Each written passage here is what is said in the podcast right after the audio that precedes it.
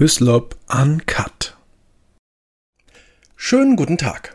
Seit zehn Jahren gibt es die AfD und derzeit klettern ihre Umfragewerte immer höher. Über die Geschichte der Partei und die Gründe für ihren aktuellen Höhenflug spreche ich mit meinem heutigen Gast. Herzlich willkommen, Professor Dr. Werner Patzelt. Guten Tag. Herr Professor Patzelt, ähm, bevor wir darauf schauen, was aus der AfD seit der Gründung geworden ist, vielleicht erstmal ein ganz großer Blick zurück ins Jahr 2013. Warum wurde denn die AfD überhaupt gegründet und wie lief das Ganze denn ab? Es machten sich einige Leute, Professoren, Feuilletonisten, Wirtschaftsführer Sorgen über den Euro-Rettungskurs, den Deutschland damals gefahren hat. Konkret Sorgen darüber, dass irgendwann Deutschland die in manchen Eurozonenstaaten aufgelaufenen Staatsschulden schultern müsse. Und weil die Regierung damals, wie in den Folgejahren auch unter Angela Merkel immer wieder erklärte, ihr Kurs sei alternativlos und das von den Gründern nicht geglaubt wurde, haben sie ihre neue Partei genannt Alternative für Deutschland und damit ziemlich schnell ziemlich großen Erfolg gehabt. Wie hat sich denn die AfD seit ihrer Gründung verändert? Kann man da mal so einen kleinen Überblick geben und vielleicht auch so ein paar, ja, Säulen, sage ich mal, die dann so wirklich Veränderungen immer wieder eingeläutet haben bei der Partei? Man wird mit den frühen Jahren der AfD beginnen müssen. Die Gründer, ob das der Wirtschaftswissenschaftler Lucke, der Feuilletonist Konrad Adam äh, oder andere gewesen sind, das waren beim äh, schlechtesten Willen, ihnen etwas Übles zu unterstellen, weder Rassisten noch Nazis noch Chauvinisten. Aber in Deutschland ist es ja ein wohlfeiles Mittel der Auseinandersetzung mit unerwünschten Rivalen geworden und ein bis heute gut funktionierendes Mittel. Rivalen als Nazis oder Faschisten oder sonst etwas zu bezeichnen, dann weiß ein jeder Anständige im Lande, dass man auf Abstand vor solchen Leuten gehen muss.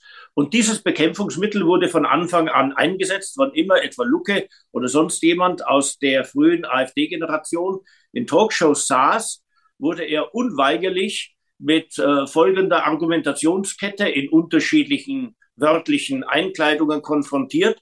Ihr seid offenkundig gegen die Eurozone.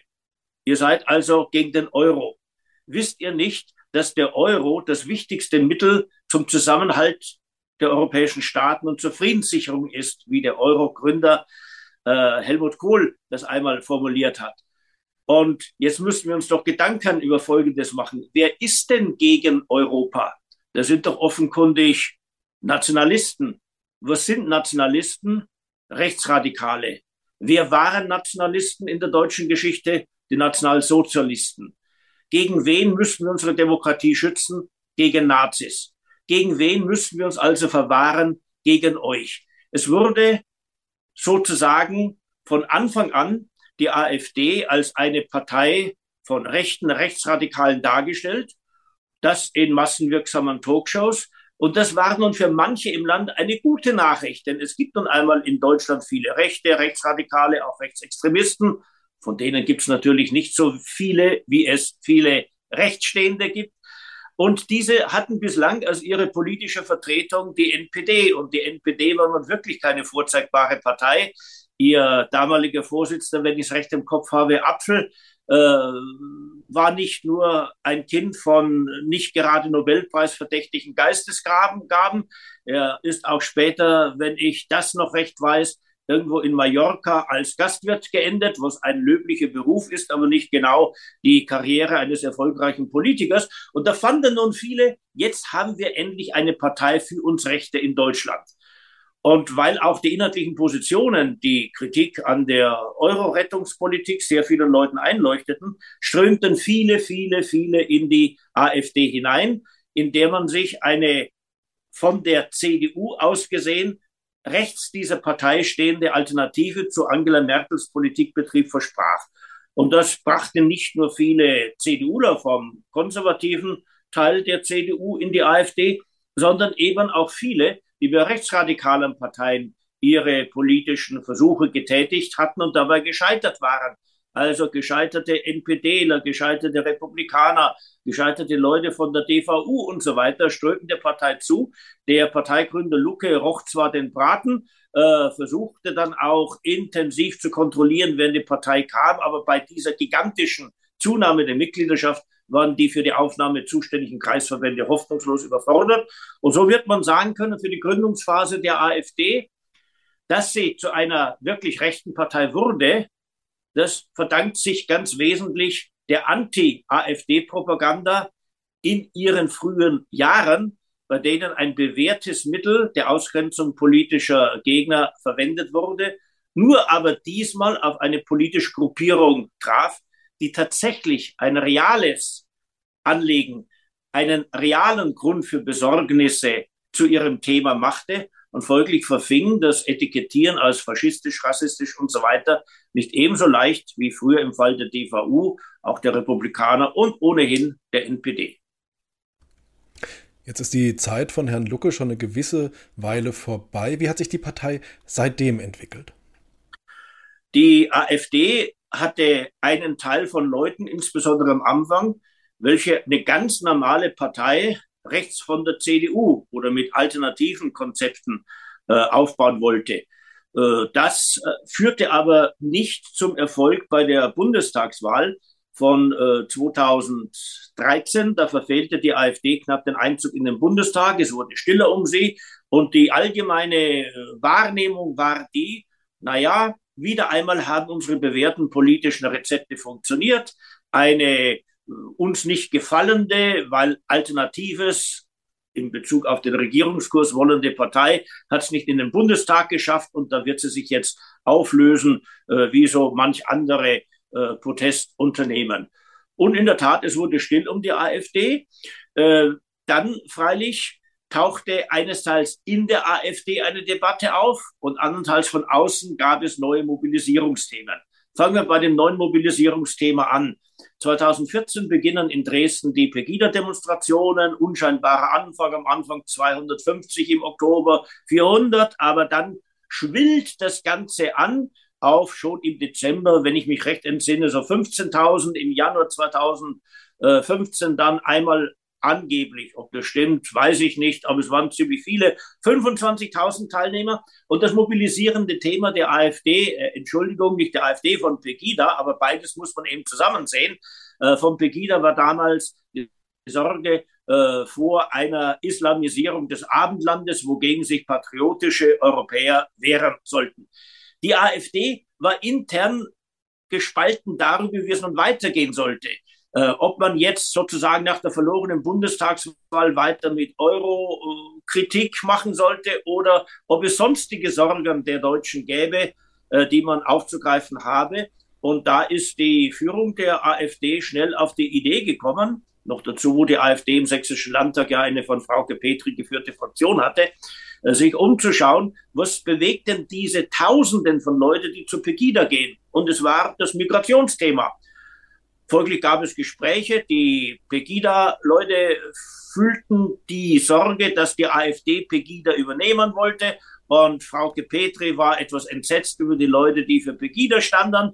Und so endete diese Episode einerseits im Missmut zwischen sächsischer AfD und den Pegida-Organisatoren, andernteils aber in einer strategisch folgenreichen Entscheidung, nämlich die AfD machte sich, so wie ich es damals formuliert habe, zur Pegida-Partei. Das, was Pegida in Dresden wollte, hat die AfD natürlich mit der Migration als dem zentralen Thema in einen größeren Kontext gestellt. Sie hat allgemein verbreitete Sorgen um die Richtigkeit der Regierungspolitik aufgegriffen. Und äh, ich habe damals äh, immer davon gesprochen, wenn man Pegida begreifen will und die AfD begreifen will, muss man die Sache so sehen. Pegida ist die AfD als Straßendemonstration, und die AfD ist Pegida als eine politische parlamentarische Partei mit über das Demonstrieren hinausgehenden Ansprüchen. Und auch das hätte nicht ausgereicht, wenn da nicht die große Migrationswelle gekommen wäre. Äh, am Anfang dachten viele Leute, es ginge im Grunde nur darum, die in Ungarn gestrandeten Syrien und sonstigen Flüchtlinge aufzunehmen. Aber dann erklärte die deutsche Bundeskanzlerin, unterstützt vom größten Teil der Massenmedien und den Sozialdemokraten und den Grünen und der Linken, Nein, nein, es ginge nicht um eine einmalige Aufnahmeaktion, sondern grundsätzlich müsse Deutschland offen sein für die Verfolgten dieser Welt. Und das äh, stieß am Anfang auf große Zustimmung, weil niemand damit rechnete, dass dann im Laufe eines Jahres ungefähr eine Million käme und dann jedes Jahr 200.000 und mehr. Äh, folglich hatte die AfD damit ein zentrales Mobilisierungsthema gefunden. Und wie ja leicht vorherzusehen war, in den Landtagswahlen des Jahres 2016 hat dann die AfD große Wahlerfolge nicht nur im Osten, sondern auch in westdeutschen Bundesländern errungen. Und in der AfD, um nun diesen Strang noch kurz aufzugreifen, in der AfD brachte, brach dann natürlich eine Debatte darüber aus, was machen wir denn nun? Wir sind erfolgreich geworden als eine Partei, welche einer protestierenden Bewegung auch in scharfen Tönen sozusagen als Sprachrohr dient, als Lautsprecher dient. Wir müssen also herausstellen, dass wir anders sind als alle, alle anderen Parteien. Und ein anderer Teil in der AfD meinte, ja, wir müssen schon den Protest oder die Sichtweisen der Bevölkerung, welche die etablierten Parteien nicht vertreten, unsererseits vertreten. Wir müssen uns aber anschlussfähig machen an die uns inhaltlich immer noch am nächsten stehende Partei. Und das waren naturgemäß weder die Grünen noch die Linken noch die Sozialdemokraten, auch nicht mehr die FDP, die ja einen der sozusagen geistigen Stichwortgeber der frühen AfD aus ihren Reihen verdrängt hatte. Nein, die uns am nächsten stehende Partei ist die Union. Ja, und darüber spaltete sich nun mehrfach die Partei zwischen Lucke und Frauke Petri und dann zwischen Frauke Petri, die einen sozusagen realer Kurs erfahren wollte, äh, und anderen. Und so hat sich die AfD immer wieder von ihren Realos, um im grünen Jargon zu bleiben, getrennt und den Fundis äh, die Partei überlassen müssen, weil die Delegierten, die Mitglieder einfach Funditöne lieber hatten als andere Töne. Und man muss als Rahmen von all dem noch anfügen, dass ja auch seitens der Union keinerlei Zeichen kamen, dass man mit einer AfD, die sich zu einer vernünftigen Partei entwickeln wolle und mit beiden Beinen auf dem Boden des Grundgesetzes zu stehen gedenke, dass man mit einer solchen Partei irgendwann zusammenwirken könnte. Denn natürlich ist es noch die Union, die von Angela Merkel geführt wurde, die ja nun ihrerseits den Anlass überhaupt für das Entstehen und den Namen der AfD gegeben hat. Und weil es ohnehin keine Chance gab, irgendwo an die etablierten Parteien anzudockern, war es natürlich von erheblicher Plausibilität für die AfD-Mitgliedschaft und die AfD-Wählerschaft, diese Partei als die Anti-Establishment-Partei wahrzunehmen und auszugestalten. Und auf diese Weise sind wir in jene Polarisierung hineingelangt, in der jetzt in Thüringen sich sämtliche Parteien hinter einem CDU-Kandidaten versammeln, auch die Grünen, auch die Linken, auch die Sozialdemokraten, um einen AfD-Landrat zu verhindern. Diese Entwicklung, dass die AfD gegen alle steht, dass es aber eine starke AfD ist, gegen die sich sozusagen alle anderen verbünden müssen, wenn sie stärker sein wollen, diese Entwicklung war damals absehbar, aber politische Dummheit, Kurzsichtigkeit, selbstgefällige Besserwisserei von äh, Politikern, von Journalisten, von Akademikern, von Intellektuellen hat verhindert, dass ein Kurs eingeschlagen worden wäre, welcher der AfD ihre Themen wegnimmt, ihre Wählerschaft streitig macht und das, was von der AfD überbleibt, sozusagen genauso absorbiert in den Verfassungsbogen, wie es uns gelungen ist, einst mit den Grünen, die auch als Antiparteienpartei starteten, und später mit der PDS Linkspartei, die inzwischen eine ganz normale, eben links stehende Partei in unserem Parteienspektrum geworden ist. Schauen wir mal auf die AfD heute. Wenn man sich mit Leuten unterhält, hört man zwei Sachen ganz oft. Das eine ist, die AfD, das ist ja quasi eigentlich nur die CDU aus den 90er Jahren. Und die andere Seite sagt, die AfD ist ganz klar eine rechtsextreme Partei. Was ist Ihre Einschätzung? Zu unterschiedlichen Zeiten waren die beiden Positionen unterschiedlich mit den Tatsachen in Übereinstimmung. Die ursprüngliche AfD ist äh, ganz wesentlich auch mit ihren Positionen eine Partei, die der CDU von Helmut Kohl äh, durchaus sehr nahe war. Und guckte man in die frühen AfD-Programme und teilweise noch heute in den Programmen, dann findet sich im Grunde das, was CDU-Politik gewesen ist, bevor zur Zeit von Angela Merkel die CDU sich zu einer Partei ausschließlich der Mitte mit den Grünen als dem am allermeisten erwünschten Koalitionspartner entwickelte. Das gilt aber für den Anfang, denn weil die AfD ja groß wurde mit ihrer Kritik an der von Angela Merkel ausdrücklich hingenommenen Migrationspolitik, entstand eine starke Spannung zwischen der Union und der AfD. Und die Union wollte um keinen Preis einräumen, dass an ihrer Migrationspolitik auch etwas falsch oder kurzsichtig sein könnte. Ganz im Gegenteil, die Union äh, hatte als ihren Reflex, der auch von Medien und den anderen Parteien unterstützt wurde, wir müssen uns jetzt aus, wir müssen uns jetzt abgrenzen und die AfD ausgrenzen.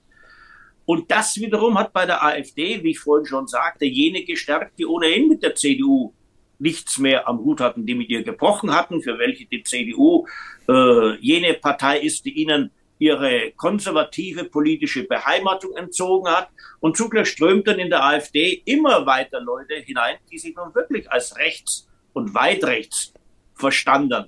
Und weil bei der AfD nun seit langem eine gewisse Prämie auf besonders deftige Sprüche und überschießende Rhetorik gelegt wird, äh, und weil viele Publikumer der AfD besonders dann laut jubelten, wenn klar rassistische, chauvinistische Töne erklangen, äh, hat sich die AfD selbst immer mehr in die Rolle einer nicht nur rechten und rechtspopulistischen, sondern auch rechtsradikalen Partei begeben.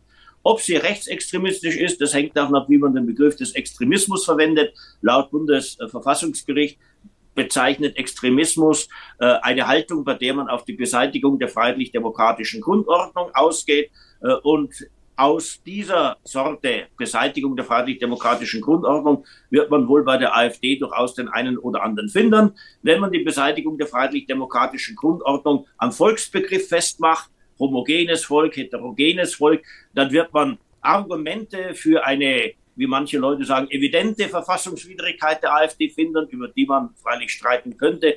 Äh, wenn man äh, darauf guckt, wie die Mehrheitsverhältnisse sind, wird man sagen, dass zwar die Rechten und die Rechteren und die Rechtsradikalen äh, in der AfD stärker sind denn je, aber ob das nun wirklich äh, die gesamte AfD zu einer extremistischen Partei macht, gegen die man sich nur durch ein Verbotsverfahren schützen könnte, das bezweifle ich doch sehr. Wie schaut es denn eigentlich mittlerweile aus? Was bedeutet die AfD eigentlich für CDU und CSU, gerade auch was das Wählerpotenzial angeht? Die AfD ist die schlimmste Gefahr, die sich die CDU je hätte vorstellen können. Und um es brutal zu sagen, die CDU hat jahrzehntelang in Deutschland auch die Rechten und die ziemlich Rechten angesprochen und über ihren konservativen Flügel in die CDU integriert. Und deswegen entstand rechts von ihr lediglich in Ostdeutschland und nur zeitweise in Westdeutschland mit den Republikanern, der DVU, der NPD eine Konkurrenzpartei, die es zwar in Parlamente, aber nie zu sonderlichem politischen Gewicht schaffte. Unter Angela Merkel und äh, unter Unterstützung ihrer Anhänger beschloss die CDU, sie wolle eine Partei der Mitte und nur der Mitte sein. Sogar rechte CDUler wurden aus der Partei ausgegrenzt. Gauland zum Beispiel versuchte jahrelang als äh, klassischer Konservativer in der CDU nicht nur Mitglied zu sein, sondern auch eine politische Bühne und Heimat zu finden. Äh, der ist von der CDU sozusagen durch Nichtbeachtung äh, vertrieben worden, so wie man jetzt aktiv äh, Hans-Georg Maaßen aus der Partei zu vertreiben versucht. Wenn aber eine Partei eine Partei nicht mehr von Rechten sein will, sondern nur noch der Mitte, dann muss sie eben äh, auf gutes Glück dabei hoffen, dass es keine Partei rechts von ihr gibt die sich unter günstigen Umständen und unter halbwegs tüchtiger Anführerschaft äh, stabilisiert. Aber die AfD wurde seit 2014, 15 rechts von der CDU zu einer ins Gewicht fallenden Partei und spätestens äh, im Angesicht der Merkelschen Migrationspolitik war völlig klar, dass die AfD sich dauerhaft insbesondere in Ostdeutschland festkrallen könnte. Und nachdem selbst in dieser Lage der CDU nichts anderes eingefallen ist, der CSU natürlich ähnlich, als zu sagen, wir wollen gar keine AfDler mehr haben. Wir wollen keine AfD-Wähler haben. Sobald die AfD eine Position bezieht, äh, rücken wir von dieser Position ab, auch wenn das jahrelang eine Position von uns gewesen ist. Ja, dann darf man sich nicht wundern, wenn die Rechten, die es in Deutschland gibt, dann eben die AfD wählen. Und äh, wenn zugleich noch eine Protesthaltung dazu kommt, die sagt, naja, das bundesdeutsche System ist ohnehin nicht so sehr das Gelbe vom Ei, wie uns die jetzt aus PDS-Sicht von früher, die westdeutschen Kolonisatoren glauben machen.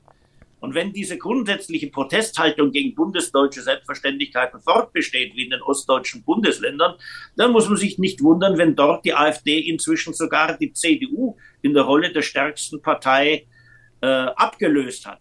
Kurzum, nachdem die CDU keine rechten Wähler mehr haben will, muss sie es eben hinnehmen, dass die rechten Wähler nun die AfD wählen und Protestwähler dazu.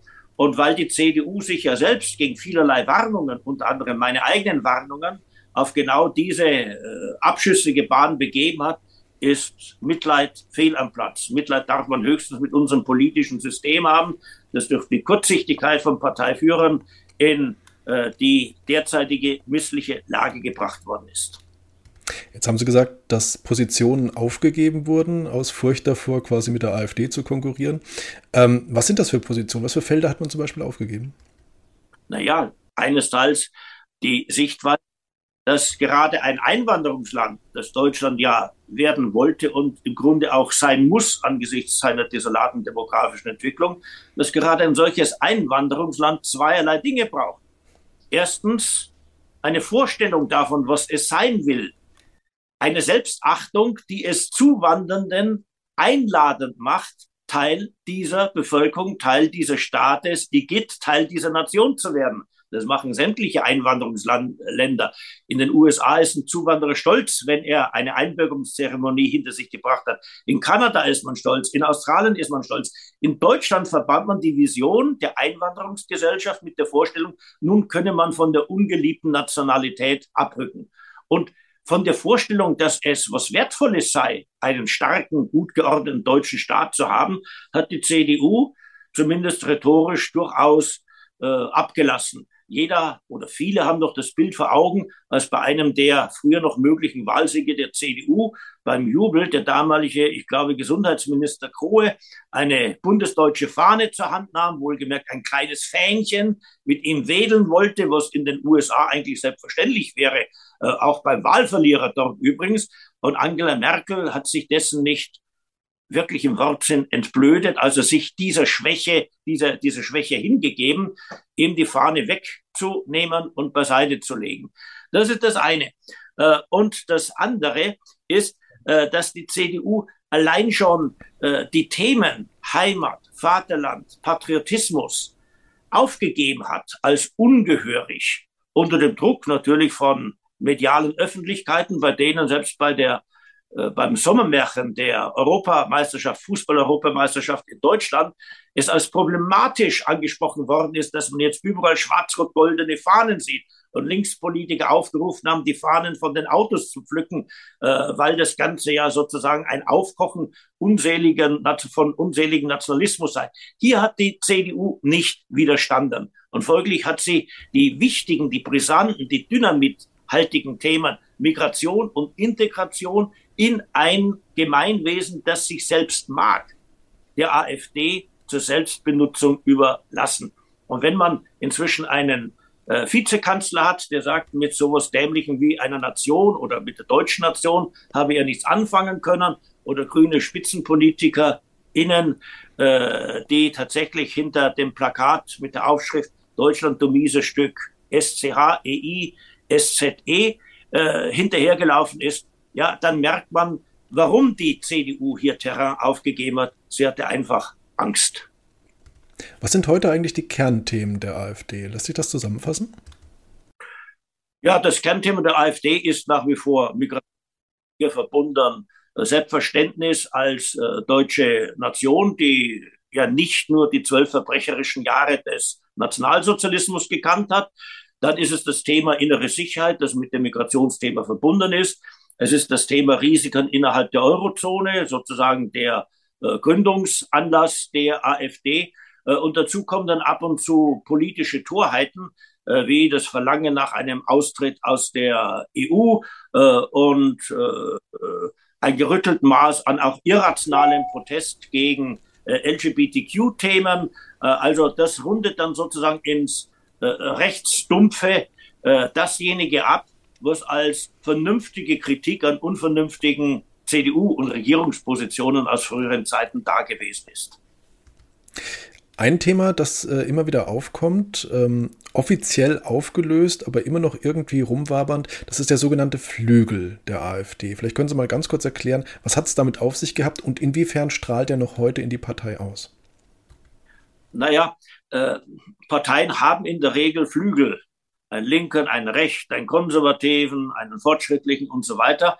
Und jene, die in der AfD keine Partei sahen, die sich auf eine normale Beteiligung am politischen Spiel und auf künftige Koalitionen mit der Union einlassen sollte, die Leute, die das vertraten, die Rechteren innerhalb der AfD, die Rechten in der AfD, sie bezeichneten sich dann als den sozusagen authentischen Flügel in der AfD und fanden dann in äh, Björn Höcke äh, auch noch äh, ihre ikonische Figur. Er hat sich ja dann eine Zeit lang selbst so richtig stilisiert mit äh, Treffen äh, äh, auf äh, ehemaligen fiktiven mythologischen Kaisersitzen äh, und hat sich als ein Führer einer neuen nationalen Bewegung sehr gerne inszenieren lassen. Und an dieser Stelle wurde es auch vielen in der AfD zu bunt, äh, denn den Weg einer wirklich klar rechtsextremen, die BRD und ihre freiheitliche Ordnung ablehnenden Partei sich zu begeben. Das führt unweigerlich in das Schicksal von DVU und NPD. Das wollten jene nicht, die eben eine Machtperspektive zum Zweck äh, neuer alternativer Politikakzente äh, schaffen wollten. Infolgedessen äh, haben dann viele begriffen, dass die Kritik an der AfD, die sich am Flügel festmachte, die dann zur Beobachtung durch den Verfassungsschutz führte, die Forderungen nach einem Verbotsverfahren gegen die AfD plausibilisierte. Das alles müssen wir ernst nehmen, das müssen wir abwenden. So entstand dann auch innerparteilicher Druck. Nachdem meistens die Rechten bei dem Parteitag ihre Personalvorschläge durchgesetzt hatten, äh, gab es nun sozusagen auch Revanche-Empfindungen, entstand auch innerparteilicher Druck, äh, dass dieses äh, demonstrative Netzwerken um Höcke herum ein Ende nehmen sollte und ob aus Einsicht, wahrscheinlich weniger, ob aus taktischer Berechnung, wahrscheinlich mehr, erklärte dann der Flügel, er sei aufgelöst. Aber etwas, was nie formell gegründet worden ist, kann man auch schlecht auflösen. Äh, man hat einfach darauf verzichtet, demonstrativ äh, seine Positionen und seine Gemeinschaftlichkeit vor Augen zu führen. Und außerdem kann man jetzt dann immer sagen, ja, was habt ihr denn gegen den Flügel? Den gibt's ja gar nicht mehr. Ja, natürlich, in Gestalt von E-Mail-Austausch, Telefongesprächen, persönlichen Treffen, Übereinstimmung gibt es das alles natürlich nach wie vor und hat in der Partei, scheint mir auch derzeit wesentlich mehr Resonanz als jene Resonanz haben, die sagen, Freunde, wenn es mit unseren Wahlerfolgen nicht nur weitergehen soll, sondern man die auch in politische Gestaltungskraft ummünzen will, dann müssen wir uns jetzt wirklich auf den Weg, sagen wir mal, zur CSU machen. Über die zumindest Umfrageerfolge, kommen wir gleich zu sprechen. Was mich noch interessieren würde, ist, ähm, schauen wir mal auf die Wähler der AfD. Was weiß man eigentlich über die Wähler? Was motiviert sie, ihr Kreuzchen bei der Partei zu machen? Es scheint so zu sein, dass ungefähr ein Drittel der AfD-Wähler die AfD deswegen wählt, weil sie sagen, ja, diese Partei in Migrationssachfragen äh, beim Patriotismus, bei der inneren Sicherheit, äh, bei der Rolle von Nationalstaaten in der Europäischen Union. Da vertritt diese Partei genau das, was wir auch für richtig halten. Und wohl zwei Drittel, äh, Pi mal Daumen natürlich, wohl zwei Drittel der AfD-Wähler wählen die AfD, weil sie sagen, naja, wen soll man denn sonst wählen? Die Grünen mögen wir nicht, die Sozis wollen wir auch nicht die CDU, die regiert ja ständig entweder mit den Grünen oder mit den Sozialdemokraten oder mit beiden. Folglich können wir sie auch nicht wählen. Äh, und das Einzige, was helfen kann, ist ein kontinuierlicher Weckruf am Wahltag. Und das heißt, wir müssen die AfD wählen, äh, weil wir anders überhaupt nicht zeigen, dass der etablierte Kurs oder der Kurs der etablierten Parteien uns missfällt. Und dann schwingt häufig die Hoffnung mit, dass irgendwann die CDU den Wink versteht, äh, und äh, doch versucht, frühere Positionen wieder zu besetzen. Das ist bekannt. Ansonsten ist bekannt, dass AfD-Wähler überwiegend männlich sind, äh, dass sie überwiegend im Handwerk, Mittelstand, Angestellte sind, also nicht im akademischen Bereich unterwegs sind. Und zum Entsetzen von manchen zeigte sich, dass die AfD nicht etwa die Partei der ganz Alten ist, äh, sondern dass sie insbesondere bei den aktiven Jahrgängen, 30er, 40er, 50er Jahre, äh, besonders stark ist. So viel zu dem, was wir im Wesentlichen über AfD-Wähler wissen. Von den Wählern mal ganz kurz weg, schauen wir uns mal die Umfragen an. Mittlerweile bei der Sonntagsfrage, die Werte gehen ja jetzt seit Wochen immer weiter nach oben. Mittlerweile kratzt die AfD an der 20-Prozent-Marke. Frage, warum eigentlich der Höhenflug? Wie konnte es dazu kommen? Naja, es gibt erhebliche Unzufriedenheit mit der Politik der Bundesregierung. Das hat damit zu tun, dass sich die Welt nun eben doch als etwas anders herausstellt, als man sie sich beim Abfassen des Koalitionsvertrages zurechtgemalt hat. Äh, die Zeitenwende ist eine 180-Grad-Wende in der Sicherheitspolitik des linken SPD-Flügels und des größten Teils der Grünen. Und das verknapst natürlich jene, die wirklich geglaubt haben, dass sozusagen der Friede in Europa ewig garantiert sei und dass wir äh, lieber in äh, Butter als in Kanonen investieren sollten, um das alte Bild aufzugreifen. Oder dass wir sämtliche Schwerter, was immer das heute sein mag, im Flugscharen verwandeln könnten. Dass wir von zwei äh, Prozent Anteilen Bruttosozialprodukt für die Rüstung äh, ablassen sollten, denn das sei alles ganz und gar unnötig. Das hat nun viele in Deutschland irritiert und dass nun sozusagen die Grünen und die SPD mit zu den äh, bellizistischen politischen Parteien gehören und jene nachgerade äh, ablehnen und moralisch verurteilen, die sagen, vielleicht gäbe es auch eine Friedenslösung irgendwann für die Ukraine, äh, das hat viele vor den Kopf gestoßen, und zwar sowohl auf der linken wie auch auf der rechten. Und das ist das, was man vor Augen haben muss. Dass der Klimawandel nichts Gutes für die Erde ist und dass man in dem Umfang, in dem man was gegen ihn machen kann, etwas gegen ihn machen sollte, das ist ein breiter Konsens aber man rechnete immer damit, dass die grüne Aussage stimmt. Also erstens der Übergang weg von der Atomenergie zu den Erneuerbaren, das kostet den Deutschen nicht mehr als eine Kugel Eis pro Jahr und das ist ja verschmerzbar. Dann die Aussage, dass mit dem Aus für die Atomkraftwerke und der vehementen äh, Vermehrung der Anzahl von Windrädern und äh, Solarpanelen Deutschland ein neues Wirtschaftswunder erleben würde und dass also alle in diesem Lande große Profiteure sein würden von der Energiewende, das hat sich spätestens beim Entwurf des Heizungsgesetzes äh, als nicht ganz richtig herausgestellt. Da merkten die Leute, dass Energiewende eben auch den persönlichen Geldbeutel betrifft. Äh, und so hat die Ampel ihren Anteil daran. Aber obwohl ich jetzt lange darüber gesprochen habe, es wäre voll und ganz falsch, das als den zentralen Grund des Höhenflugs der AfD zu nehmen. Denn dass von Schwächen der Regierung Opposition profitiert, das ist ja klar und das gehört zur Demokratie. Aber warum profitiert nicht die größte Oppositionspartei, die CDU? Eigentlich müsste ja die CDU einen steilen Aufstieg machen. Stattdessen steigt sie ein wenig auf. Die ist jetzt mit 29 Prozent glücklich wie ein Schneekönig. Früher hatte die CDU 40 plus x Prozent. Äh, die Partei ist sozusagen geistig darauf verzwergt, dass sie sogar kleine Brötchen als gigantisches Backwerk äh, ansieht und äh, sich nicht mehr so richtig zu äh, backern traut. Also der Aufstieg der AfD hat viel zu tun mit der CDU. Die CDU bietet keine Alternative zu den Ampelparteien. Und sie bietet deswegen keine Alternative, weil die CDU sich festgelegt hat, aus nachvollziehbaren Gründen übrigens, mit der AfD wird man nie zusammenarbeiten. Das heißt, jeder CDU-Politiker, der gleichwohl äh, die Hand zur AfD ausstrecken oder eine ihm von der AfD gereichte Hand ergreifen würde, der überlebt das sofort einsetzende mediale Sperrfeuer nicht. Und folglich ist in der CDU klar, wir müssen, wenn wir regieren wollen, mit den Grünen regieren und mit den Sozis regieren oder mit den beiden. Das heißt, wir können weder programmatisch Pflöcke einrahmen, die uns die Grünen entfremden oder die Sozis entfremden würden, noch können wir entsprechende Rhetorik praktizieren. Das wiederum heißt für den Wähler, wann immer man die CDU wählt, wählt man die Grünen. Man wählt sie zwar nicht, aber man bringt sie an die Macht. In Sachsen bei der letzten Landtagswahl sehr schön äh, vor Augen geführt.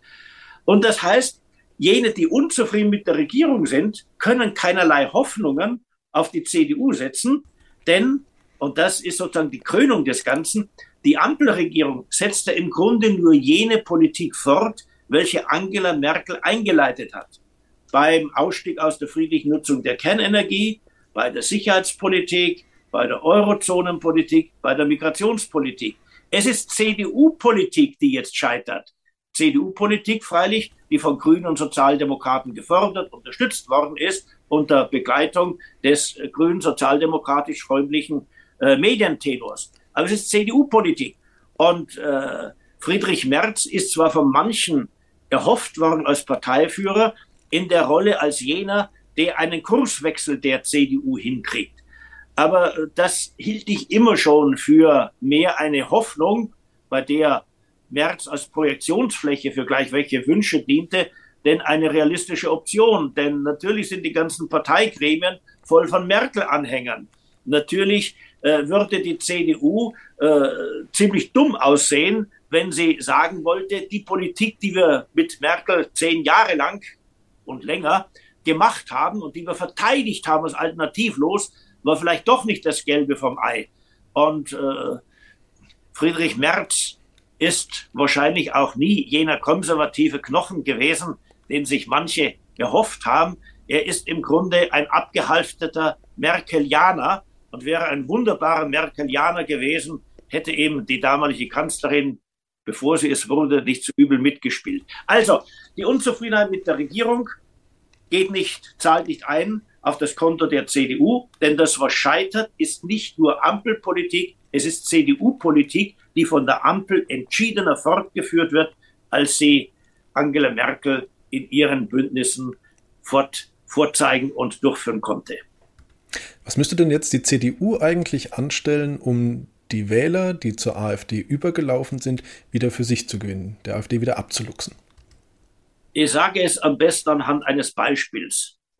Jemand fährt wieder besseres Wissen und wieder vielerlei Warnungen betrunken Auto, baut einen Unfall, in dessen Verlauf er ein Bein verliert. Und nun ist er einbeinig und er bereut, was er getan hat. Und er stellt sich die Frage, wie schaffe ich es, dass mir das Bein wieder nachwächst? Und in diesem Bild begreift man, wie lächerlich das ist. Das, was man einmal verloren hat, wird man nicht wiedergewinnen.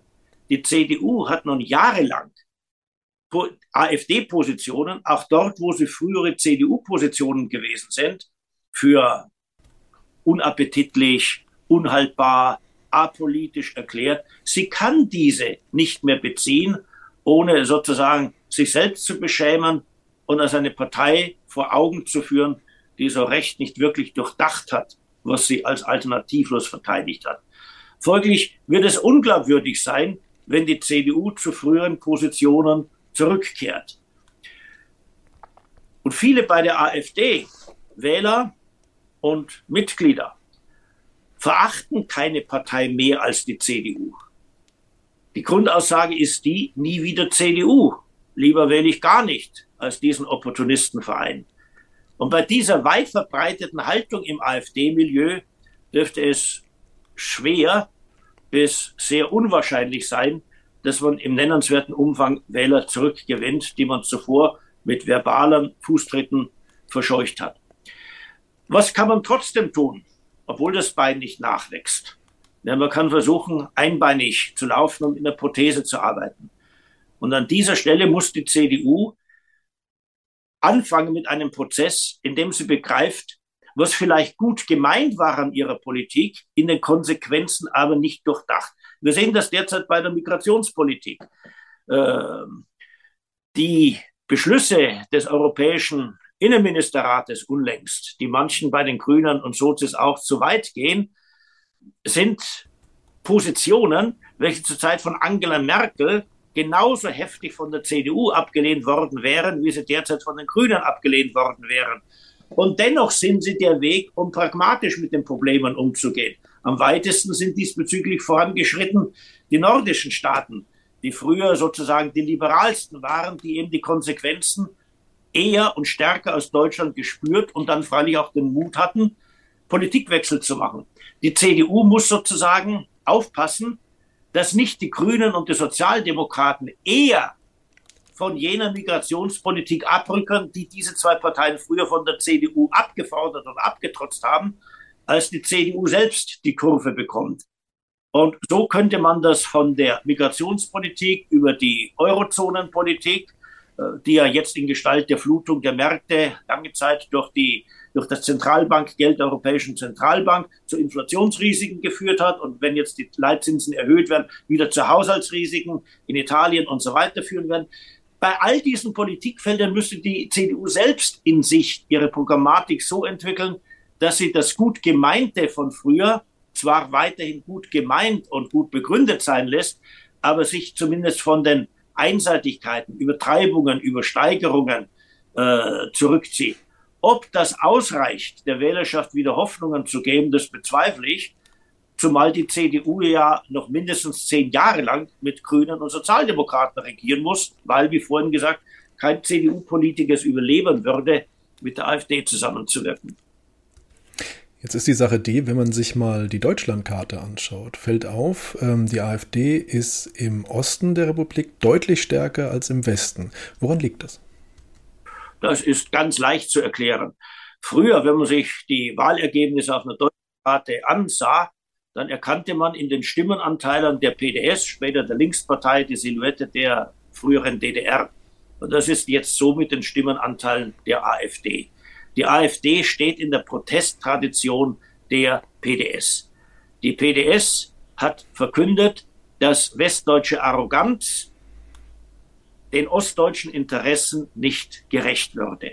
Statt westdeutsche Arroganz sagt man jetzt Arroganz der westdeutsch geprägten Eliten und sie wird den Interessen der Leute, die schon einmal erlebt haben, wie ein fehlgeleitetes System scheitert, diese Eliten werden den Interessen der Leute nicht gerecht. Und weil jetzt O-Ton sozusagen AfDler, den ich jetzt hier nachspreche, nicht aus eigener Überzeugung, aber äh, referierend nachspreche, weil wir ja schon einmal erlebt haben, wie ein System zusammenbricht, sind wir besonders sensibel dafür, wenn Politik nichts taugt und wenn Politiker nicht hören wollen, dass sie auf dem falschen Gleis sind. Unsere einzige Chance war damals, auf die Straße zu gehen, im Jubeljahr 89 oder im Revolutionsjahr 89 und das funktionale Äquivalent, was jetzt kein AfD-Ausdruck ist, das funktionale Äquivalent zu unseren Straßendemonstrationen damals, das ist das Wählen der AfD. Nun müssen wir nicht allzu intensiv uns verbreiten, ob das Wählen der AfD genau das gleiche ist wie das Straßendemonstrieren 89, aber das gehört sozusagen zur geistigen Landkarte, auf der viele in Ostdeutschland ihr Protestwählern verorten.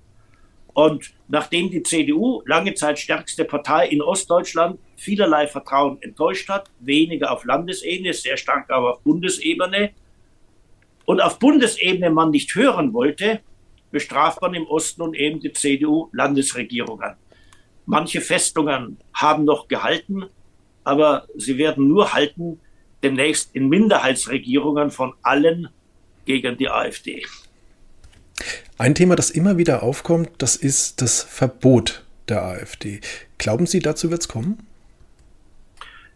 Das Bundesverfassungsgericht hat bei seinem Urteil, mit dem die Kommunistische Partei Deutschlands 1956 verboten worden ist, ausdrücklich klargestellt, dass Parteienverbote keine Gesinnungsverbote und keine Meinungsverbote sind, sondern sie sollen den Staat davor schützen, dass eine politische Partei ihn in seiner freiheitlichen Ordnung beseitigt. Und dazu sei, ich zitiere aus dem späteren NPD-Urteil, es schon eine zwingende Voraussetzung unter dem Gesichtspunkt des Verhältnismäßigkeitsgebotes, dass eine Partei eine realistische Chance darauf habe, unsere freiheitlich-demokratische Grundordnung zu gefährden. Und blickt man nun auf die AfD, da wird man sagen müssen, auch in der Wahlperiode, in der sie die stärkste Oppositionspartei im Deutschen Bundestag war, hat sie unsere Demokratie wahrhaftig nicht aus den Angeln gehoben. Und nachdem die AfD bestimmt zehn Jahre lang nirgendwo an Regierungsmacht gelangen wird, weil die CDU, die einzige Partei, mit der sie koalieren könnte, äh, nicht mit ihr koalieren wird, und weil es keine Wahrscheinlichkeit gibt, dass die AfD die absolute Mehrheit im Parlament erringen wird, wird es auch keine Gefahr eines Staatsstreiches von oben geben. Außerdem ist der zivilgesellschaftliche Kampf gegen die AfD ja ein weit verbreiteter. Mir ist noch nie zu Ohren gekommen, dass irgendwie ein AfD-kritischer Vortrag abgesagt worden wäre oder dass es große Demonstrationen gegen Redner gegeben hätte, die sich gegen die AfD äh, kritisch wenden. Das heißt, die Gesellschaft ist im Kampf gegen überzogene, falsche und sonstige Positionen der AfD ohnehin, militärisch gesprochen, auf Zack.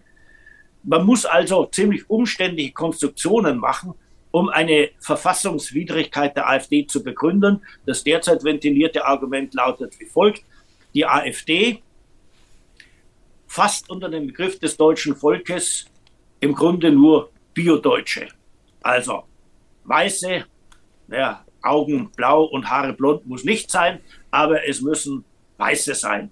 Und sie dürfen natürlich auch von eingebürgerten Vietnamesen und Afrikanern abstammen, aber äh, es müssen wirklich Deutsche sein und die Zuwanderung sollte nicht weiter zunehmen, denn, so hat es Höcke einmal formuliert, Deutschland brauche keine Afrikanisierung und Orientalisierung. Und das heißt, der Volksbegriff der AfD zielt ab auf eine rassisch einheitliche Nation. Und damit widerspricht dieser Volksbegriff der Würde des Menschen, denn die Würde des Menschen ist, hat das Bundesverfassungsgericht das auch klargestellt, eine, die unbeachtlich von Geschlecht, Aussehen und so weiter besteht. Und weil also die AfD mit ihrem Volksbegriff sich gegen die Würde des Menschen als eines Leitwertes unserer Republik vergeht, deswegen sei sie verfassungswidrig. Das ist ein Argument, das viel Schlüssigkeit und viel Zwingendes an sich hat. Aber ob das ausreicht, um den Bestand der freiheitlichen Ordnung der Bundesrepublik Deutschland zu gefährden, wenn ich sage, ich will keine Zuwanderung aus anderen Kulturkreisen, das ist dann doch unter dem Gesichtspunkt sehr zu bezweifeln, dass auch eine reale Gefahr gegeben sein muss für den Bestand unserer Ordnung, wenn ich zu dem ziemlich heftigen Mittel eines Parteiverbots greifen will. Und wenn man das Ganze auch noch aus der Analytiker- oder Fußballreporter-Perspektive betrachtet, wird man sagen, das Verlangen nach einem Verbot der AfD ist die unmittelbare Fortsetzung der Politikverweigerung gegenüber der AfD. Man wollte auf dem Fußballplatz niemals gegen die AfD antreten. Man wollte sie ausgrenzen. Man wollte sie aus den Mannschaftskabinen nie rauskommen lassen. Und wenn AfD-Spieler aufliefen, dann war das Gebot Abstand halten. Dann spielt man nicht mit. Dann verlassen wir das Spielfeld, wenn die AfD-Mannschaft kommt.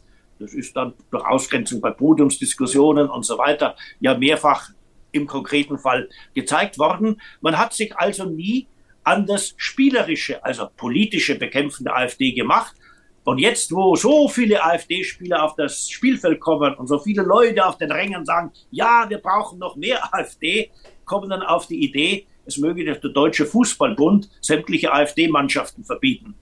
Ich meine, damit habe ich das Beispiel ausgereizt. Äh, das Verlangen, einen politischen Gegner verbieten zu lassen, ergibt sich in der Regel dann, wenn der politische Kampf gegen ihn gescheitert ist. Und der politische Kampf gegen die AfD ist deswegen gescheitert, weil er nie begonnen worden ist. Als Schau. politischer Kampf, wohlgemerkt, nicht als Diffamierungs- und Ausgrenzungsverhalten. Aber wie wir sehen, einem Wähler kann in der Wahlkabine ja nichts verbieten, wo er sein Kreuz macht. Und folglich müsste man in der politischen Debatte davor sich mit AfD-Positionen auseinandersetzen. Und das hat man dann immer unterlassen, wenn man zur Sache hätte sprechen müssen, statt mit Schablonen zu sagen, das ist ja eh alles rassistischer Unsinn und äh, völkischer Quatsch. Schauen wir mal ein kleines bisschen in die Zukunft, langsam gegen Ende des Gesprächs, Herr Professor Patzelt. Vorhin hatten wir schon drüber geredet, ähm, in den Sonntagsfragen mittlerweile immens erfolgreich, knapp 20 Prozent jetzt schon. Frage, wird das so weitergehen? Wird immer mehr an Zuspruch bekommen? Oder gibt es da so einen, ich sag mal, natürlichen Deckel, der das Wachstum dann irgendwo beendet? Naja, ich würde sagen, die Fußballmetapher hilft hier auch ein wenig. Da hängt dann vieles davon ab, wie sich ein Spiel.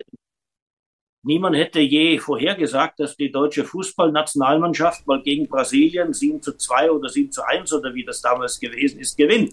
Es ist einfach die brasilianische Mannschaft kollabiert. Und es ist nicht auszuschließen, dass politische Parteien, die sich auf illusorische Politikprojekte eingelassen haben und nun mit ihnen an der Wirklichkeit scheitern, dass die statt eine rationale Analyse ihres Scheiterns zu machen, äh, dann sich sozusagen in Sekundärentschuldigungen und in symbolische politische Handlungen flüchten. Und das besorgt dann natürlich das Geschäft der AfD. Nämlich wenn sie sagt, naja, schaut an, was die angerichtet haben. Äh, die einzige Alternative sind wir. Leider haben wir noch nicht dran gedurft. Wir hätten es dann gezeigt, vermutlich nicht gezeigt, aber äh, in dieses Risiko gelangte die AfD ja nicht. Also das ist das eine, was man sehen muss. Die Vorstellung, es gäbe einen natürlichen, eine natürliche Obergrenze, die halte ich für äh, leichtfertig, obwohl es sie geben kann. Und damit bin ich bei dem zweiten, was zu sagen ist. Äh, es gibt ja bei der demoskopischen Umfrageforschung nicht nur die Sonntagsfrage, es gibt auch die Wählerpotenzialanalyse. Typischerweise fragt man danach, von welcher Partei könnten Sie sich vorstellen, sie zu wählen von welcher Partei können Sie sich vorstellen, können Sie sich überhaupt nicht vorstellen, sie jemals zu wählen. Und da zeigt sich, dass das Wählerpotenzial der AfD bei dieser Potenzialfrage, je nachdem wie scharf man fragt, so die 35 Prozent äh, nicht überschreitet, äh, wenn die politische Dynamik nicht äh, bei der Bevölkerung einen Umschwung herbeiführen würde. Folglich meine ich, dass nicht damit zu rechnen ist, dass die AfD und sei es im Osten äh, in den Besitz absoluter Parlamentsmehrheiten kommt. Aber sie wird im Osten so stark sein, dass sie die stärkste Partei eben auch im Parlament ist. Und angesichts der politischen Festlegungen wird dann Folgendes eintreten. Es wird die zweitstärkste Partei, CDU oder SPD, sagen, naja, jetzt müssen die ganzen Demokraten gegen die AfD zusammenstehen. Infolgedessen machen wir jetzt mit all den anderen Parteien, die man gerade noch braucht, eine Regierung gegen die AfD. Das kann eine Mehrheitsregierung gegen die AfD sein, so wie sie in Sachsen nach der letzten Landtagswahl gemacht worden ist. Es kann eine Minderheitsregierung gegen die AfD sein, so wie wir sie in Thüringen haben. Und da lässt sich nun alles vorstellen von Altparteienkoalitionen gegen die AfD. Und wenn die CDU dann doch nicht mit der Linkspartei koalieren will, dann gibt es dann Minderheitsregierungen von der Linken toleriert gegen die AfD. Die Pointe des Ganzen ist, dass das alles ja das Problem nicht löst. Dass die Leute die CDU deswegen nicht mehr wählen, weil sie sagen, wenn ich CDU wähle, bekomme ich grüne Politik. Infolgedessen bleibt die AfD die einzige Alternative zur bisherigen linksgrünen Meinungsdominanz in Deutschland. Und folglich werden diese Anti-AfD-Koalitionen, Anti-AfD-Regierungen der AfD mehr nutzen als Schaden. Meine lange schon verwendete persönliche Formulierung lautet, die AfD ist inzwischen durch die CDU und durch das linksgrüne Meinungsklima so sehr gemästet worden, dass sie sich nur noch selbst besiegen kann. Durch narzisstische Äußerungen, durch Selbstgefälligkeit, durch Abheben, durch Arroganz, in der radikalen Oppositionsrolle. Was davon aber eintritt, das können wir im Vorhinein nicht wissen, sondern höchstens in den zwei Szenarien, die ich gemacht habe, abschätzen. Werden wir irgendwann eine Zusammenarbeit oder gar sogar eine Koalition zwischen CDU und AfD zu sehen bekommen? Das hängt ganz wesentlich von der AfD ab. Solange in der AfD bei den innerparteilichen Streitigkeiten sich nicht die Realos durchsetzen, sondern die Fundis, gibt es keinen Weg zu einer solchen Koalition. Es müsste erst einmal die AfD selbst sich entscheiden, eine normale Partei, freilich rechts der CDU, werden zu wollen. Es müssten sich in der AfD die Reales genauso durchsetzen, wie sie sich vor der sozialliberalen, nicht sozialliberalen, vor der linksgrünen, vor der S, vor der rot-grünen Koalition von Schröder äh, sich unter Joschka Fischer die Realos in der Grünen Partei durchgesetzt haben. Äh, es müssten sich die Realos durchsetzen, so wie sie sich einst in Mecklenburg-Vorpommern und dann in Thüringen bei der Linkspartei durchgesetzt haben. Dann erst kann das überhaupt ein realistisches Szenario sein. Und obendrein äh, kann es eben auch nur dann kommen, wenn der Medientenor in der deutschen Öffentlichkeit der ist, dass allmählich alles besser ist als eine Allparteienkoalition gegen die AfD, weil das die AfD nur stärkt. Aber von einem solchen Zustand sowohl der innerparteilichen Entwicklung bei der AfD wie auch beim Überdruss der Öffentlichkeit an Allparteienbündnissen gegen die dadurch immer mächtiger werdende AfD. Zu solchem Überdruss, zu solchen Entwicklungen wird es bestimmt höchstens nach Ablauf von fünf Jahren kommen. Und dann haben politische Umgestaltungsprozesse, ich zitiere den SPD-Politiker Peter Glotz von früher, dann haben politische Umgestaltungsprozesse die Beweglichkeit eines Tankers. Und das geht bei ihm sehr langsam beim Tanker. Die Frage zum Schluss, Herr Professor Patzelt. Ähm, gerade auch mit Blick darauf, wie stark die AfD im Osten mittlerweile ist. Für wie wahrscheinlich halten Sie es, dass wir irgendwann vielleicht dort den ersten AfD-Ministerpräsidenten sehen werden? Das halte ich für die nächsten zehn Jahre für voll und ganz unwahrscheinlich. Und äh, in den nächsten 20 Jahren schaue ich das mit mir zustehendem Altersgleichmut an. Äh, lieber wäre es mir immer gewesen, die CDU hätte das Terrain rechts von ihr nicht aufgegeben und wir hätten, aber das ist jetzt meine parteipolitische Position, so wie nach der Wiedervereinigung im Wesentlichen CDU-Ministerpräsidenten. Damit sind wir am Ende angekommen. Herr Professor Passelt, ganz, ganz herzlichen Dank für Ihre Zeit und für das Gespräch. Gerne geschehen.